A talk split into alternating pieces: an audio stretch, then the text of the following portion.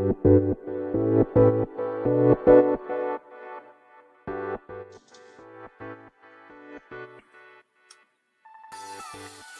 い、始まりました。本を読んでは独り言ラジオ。私、変な髪型をしたポンコツ薬剤師こと町田和俊でございます。はい、というわけでですね、今日も読んだんだか読んでいないんだか、積んだんだか積んでいないんだかといった本たちの中からですね、一冊紹介して、ゆるーりと語っていきたいと思います。はい。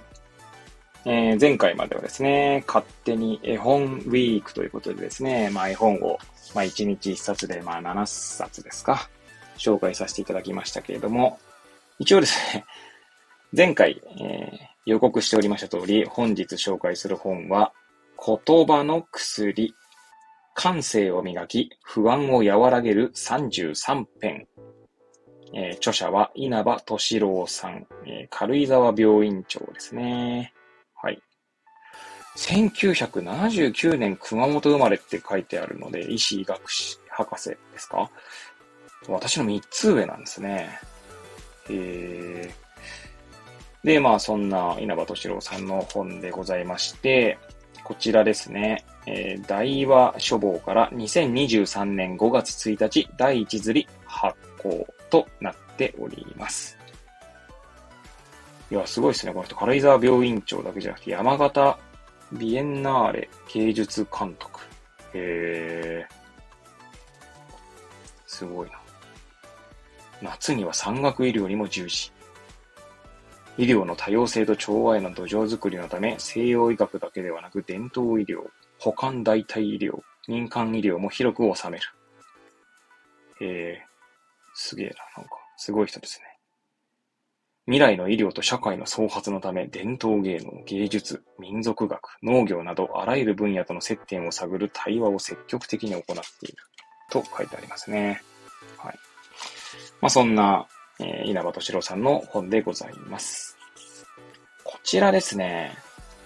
えー、まあ、確かなんですけど、私の記憶が確かならばですね、最初に見つけたのは、アマゾンだったと思いますね。アマゾンで多分レコメンドされてたと記憶しているんですが、まあそこでは買ってなくて、えー、っと、まあいつものですね、行きつけの本屋さんである桑畑書店でですね、まあ本を注文して取りに行った時に、えー、まあその買いに行った時には必ずですね、その本棚を眺めるんですね。あの、書店の本棚を。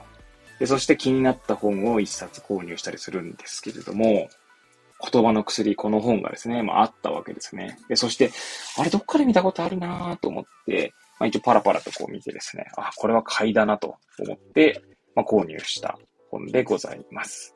はい。えー、まあそんな本との出会いを語らせていただきましたけれども、えー、帯の文言とかね、あと目次の文言とか紹介していきたいと思います。はい、まず帯ですかね。はい。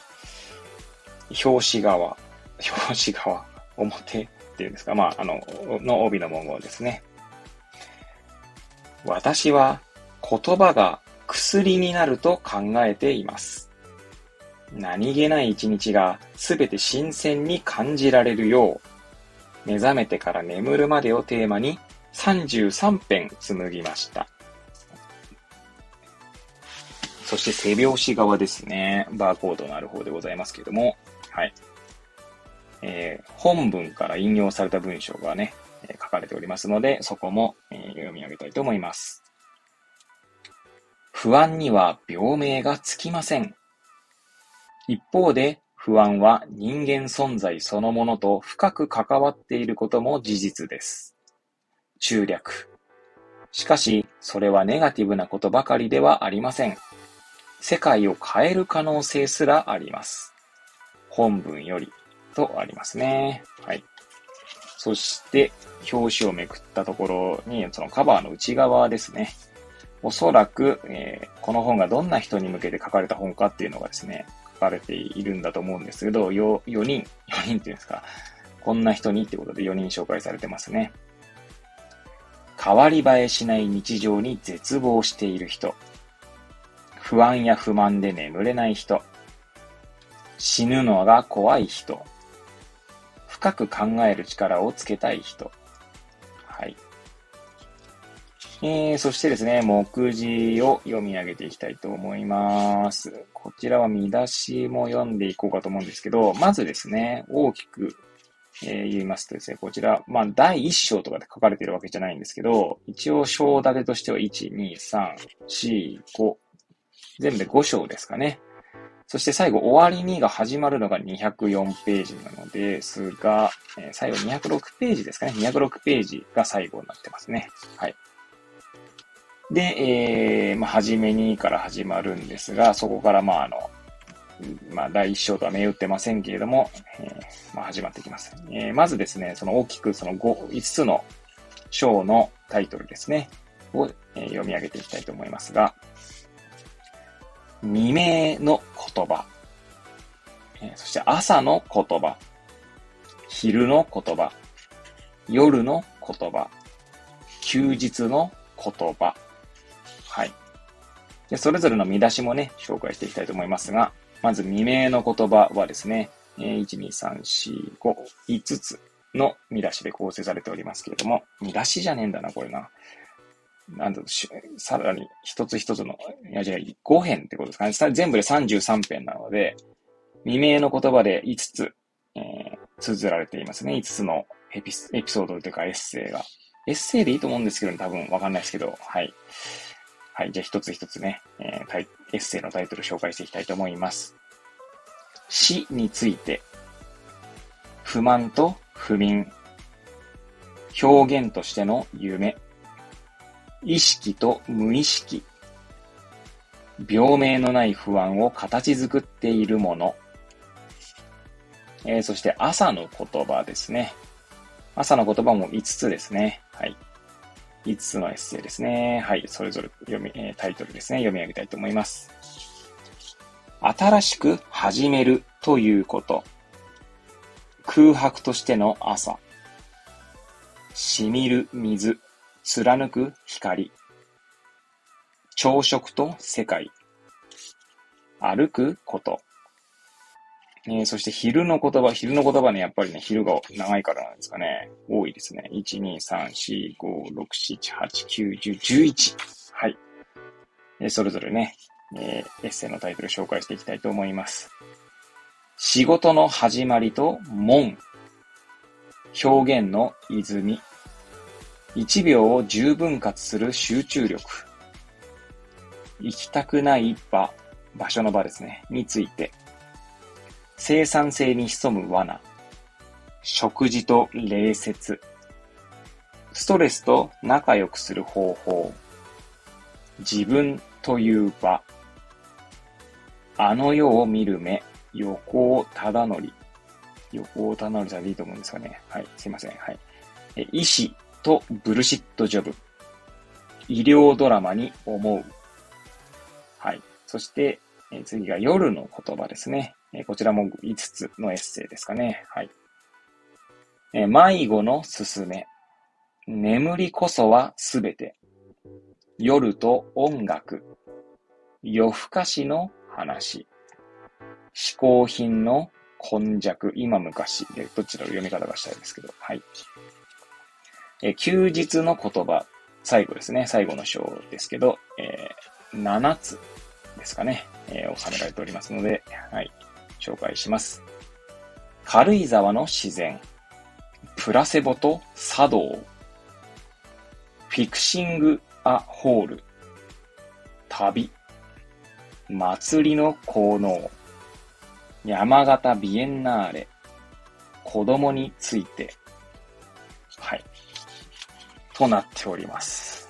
いや、改めて目次のね、そのタイタイトルですかね、読んでいくと、いろいろそれだけでね、こういろいろ妄想が膨らみますけれども、まあ私まだね、読み始めたばかりなんですけど、いやー、なんかね、いいいいですね。なんか、個人的な座右の書になりそうな感じのする本でございます。で、まあこの、帯の文言ですね、に書かれていることっていうのは私自身もですね、なんか常日頃思うところがあって、えー、まあ先ほどね、紹介しましたけど、私は言葉が薬になると考えていますという稲葉敏郎さんのね、言葉が語られていますけど、いや本当言葉によってですね、全然その響き方が違ったりするんですね。で、まあ、その言葉っていうのも、その言葉の、なんだろう、いつどんなタイミングで、そしてどんな、こう、声の、まあ、音量とか声量だったり、声質だったり、まあ、そんなことで全然違ってくるんですよね。語りかけ方というんですか。まあ、表現の仕方というでも言いましょうか。まあ、同じ文言でもですね、本当に誰がどんなことを言うかによって全然違ってくるなと感じるわけですね。まあ、それを言えばですね、音声メディアとか、もうその、ある種典型かなと思うんですけど、まあ、いろんなね、方がね、語ってますよね。まあ、私もね、こうしてこう、スタンド FM でですね、語らせていただいておりますけれども、私がですね、別の番組のリスナーとして思うことは、結構声の質とかってこの相性とかあるなと、まあ、思うんですよ。この人の声が好きとかね。はい。まあ、そういう声の相性とか結構大切だったりして、まあ、それこそですね、まあ、ちょっとのろけみたいなっちゃうかもしれないんですけど、私は妻の声が好きでですね、まあ、結構妻からめちゃくちゃ怒られたりとかね、するんですけど、まあ、その声に癒されたりしてる面はありますね。はい。で、まあ、 Voicy の荒木宏之のブックカフェの荒木マスターの声も好きですし、あとはですね、スタンド FM ではパパさんこと10点読書術研究家さんですね。はい。の声も好きですし、まあ、まあそういう意味でですね、多分私の声が嫌いな人は私の番組聞くわけがないので、はい。まあそれでいいと思っているんですけども、で、まあ語られている内容がですね、あの、まあ、なんだ、どっかで聞いたような内容かなってことは、まああるかもしれないんですけど、まあ誰が、どんな人が、ね、あの、どんな声で語るかっていうのはですね、また全然それだけで違うコンテンツになり得るということがあるんですよね。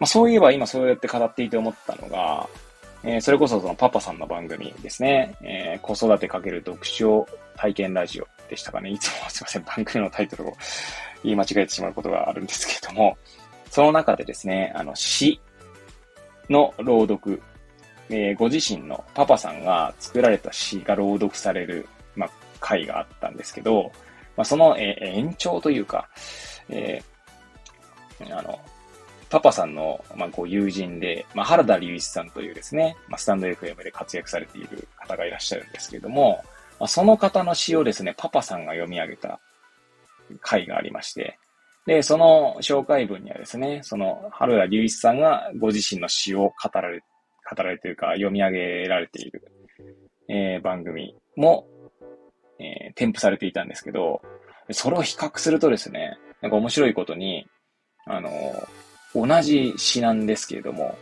あの、言葉としてはですよ。つまり、あの、印刷されたというか、印刷されたわけじゃないな。あの、こう、スマホで見る言葉は同じなんですけど、まあ、やっぱ全然違う印象を受けるんですよね。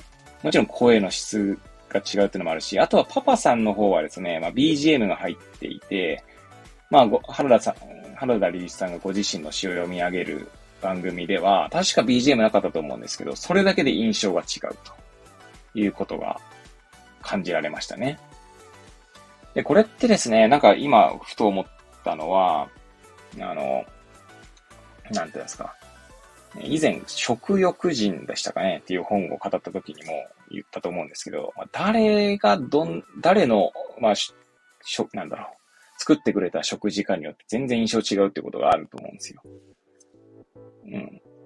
まあもちろんですね、この細かなそのテ,、まあ、テクニックというか、調理技術の違いで味に違いが出るってことはもちろんあると思うんですけど、まあ、それこそですね、じゃあ、冷凍食品、チンするだけみたいなものをですね、を、まあ、じゃあ、A さんと B さんに作ってもらいましたと。まあ、作るっつってもですね、レンチンするだけなんですけど、で、それをですね、じゃあ、まあ、あの、盛り付けとか、お皿の選択とかは、あの、A さんと B さんそれぞれ任されているってなるとですね、多分違った料理になる可能性はあるんですよね。味付けは変えないでくださいと。あくまで皿とか、のと盛り付けに関しては、まあ自由にしていいですよってなったら多分違う印象を受ける可能性はあるなと思いますよね。味は同じなんですけどね。で、それだけじゃなくて、例えば A さんと B さんとの関係性とかによっても変わってくると思いますし、どのタイミングで提供される食事かっていうのによっても多分美味しさって違ったりすると思うんですよね。まあ、それと同じことがですね、多分おそらくその死の違いみたいなことにも通じるんじゃないかなと思います。まあ、そうするとですね、なんか多分みんなそれぞれこう、それぞれの文脈の中で情報を受け取って、まあ、いるわけで、まあ、その文脈次第ではですね、まあ、なんだろう、例えば石ころも、ね、宝物になるみたいなことが、まあ、特に子供なんか見てると思いますけれども、ね、あの、石ころを拾ってはとても大切にするみたいなことがあるので、だからそういうのって多分、日常生活、たくさんあるんだろうなと思いますね。そうするとまあ、学びっていう意味で言うと、今私あの、そのポートフォリオっていうね、あの、プライマリーケア認定薬剤師の更新のために必要な、まあ、資料があるんですけど、まあ、そのためにはまあ日々ですね、まあ、感じたこととか、まあ、それを振り返る、まあ、内政とでもいいましょうか、生察っていうんですかね。はい。で、ポートフォリオを調べていくと、生殺的実践家みたいなことが、かか、あの、そういう言葉が出てくるんですけど、まあ、生殺して振り返って、まあ、実践していくというとこですね。まあ、医療従事者は生殺的実践家であれみたいなことを語ってらっしゃるですね。藤沼先生だったと思いますけど、違ったかな。そういうふうに語ったわけじゃないんですけど、藤沼先生のブログにその生殺的実践家について書かれたものがあったと記憶しております。はい。まあ、かなり話がしょ、えー、それましたけど、その何気ない日常体験の中からですね、あの、それこそあの、なんだろうな、あの、石ころの中から、なんか金、金をですね、石ころじゃない、川か まあなんか金を見つけ出すような砂金というんでしょうかね、はい、のような作業かもしれませんが、まあ、そういうことがたたくさんあると思うんですよね。なんでまあ、あの、ちょうど絵本ウィーク、ウィークでもですね、紹介した言葉でもあるかと。言葉じゃないな。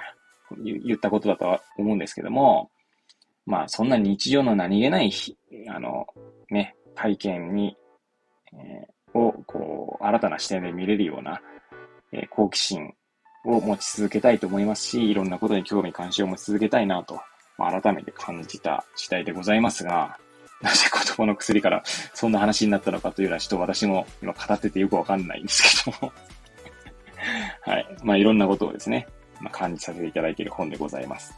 え、また読み進めていくうちですね、また何か紹介したいことがあればですね、また、えーえー、また紹介したいと思いますね。この本で語っていきたいと思います。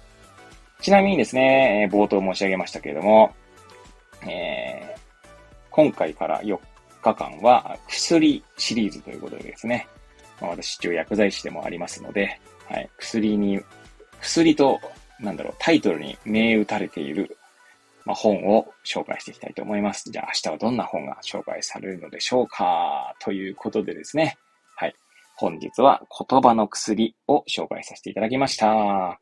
では、えー、次回またお会いいたしましょう。ごきげんよう。